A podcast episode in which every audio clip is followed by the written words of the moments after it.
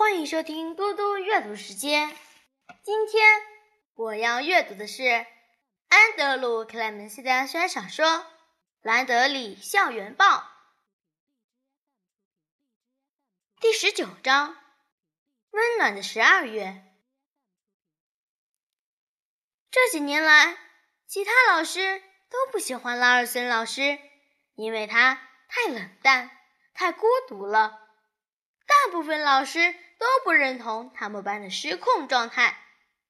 对在那里待了比较久，看到拉尔森老师的教学专业逐渐流失的老师们来说，更是觉得难过，因为他们还记得昔日的那个拉尔森老师。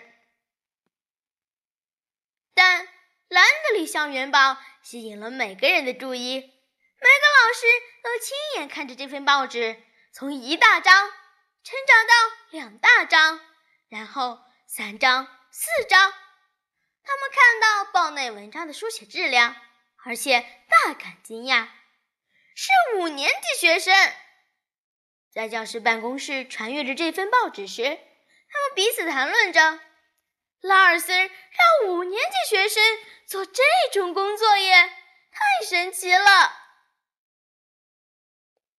大部分老师都见过卡拉·兰德里，他们知道这份报纸的成功主要得归功于他的努力与活力，但他们也知道，《兰德里校园报》并不是偶然间从一四五号教室跑出来的。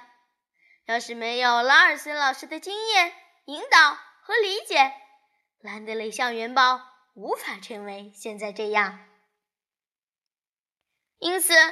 当教师代表会收到惩戒听证会的通知时，教师们也为拉尔森老师而集结起来。他们召开了教师会议，会中无异议通过提案，支持拉尔森老师。斯坦纳的小姐随即写了一份新闻稿，说明当前的情况。有个小组复印了八期的《兰德雷校园报》，连同一张新闻稿装成一份。发送给大芝加哥地区的每一家报社、广播电台和电视台。他们印制了刊有离婚故事的专栏，寄给卡尔顿的每一户纳税人，并问他们说：“有人必须为这篇故事而被解聘吗？”由于拉尔森老师的太太在芝加哥教师会很活跃，于是大芝加哥的每一所小学、初中。高中都收到一份说明这场听证会和控诉的新闻稿。教师会长在芝加哥之声电台发表一份声明，说明这个案件，并指出知识言论自由与学术自由的重要性。当然，拉尔森老师班上那些孩子的爸爸妈妈早就知道《兰德里校园报》了，他们之中有很多人。还自己拿去影印给祖父母、阿姨或叔叔们看，因此大家都可以看到拉尔森老师班上那些聪明孩子所写的、所想的、所学到的那些令人刮目相看的事情。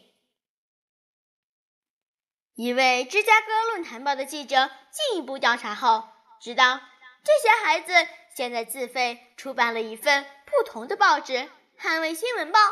他推出了网络版。四天之后，芝加哥论坛报在自己的网站首页放了一个免费链接，可以连到在线版的《捍卫新闻报》。三天之后，芝加哥太阳报也一起跟进。后来，多学通过政工所的有线电视频道公告了听证会的时间与地点，但在那之前，芝加哥的两大报纸。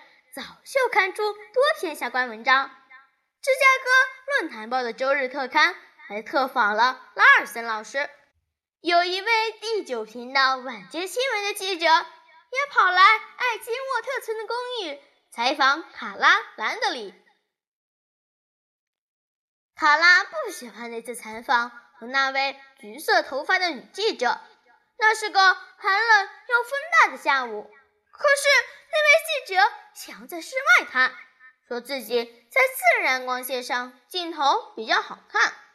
他喊着口令，让摄影小组和收银员在一丛绿色灌木旁边就位。他调好最佳拍摄角度后，面向镜头，微笑着说：“我是朱迪·梅特森，在卡尔顿的艾兹沃特公寓为您现场报道。住在这里的是卡拉·兰德里，这位年轻小姐的报纸目前这是地方上争议的焦点。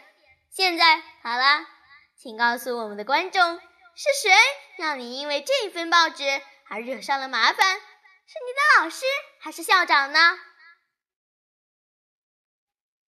卡拉没想到会有这种问题，他呆住了。谢谢大家，我们下次再见。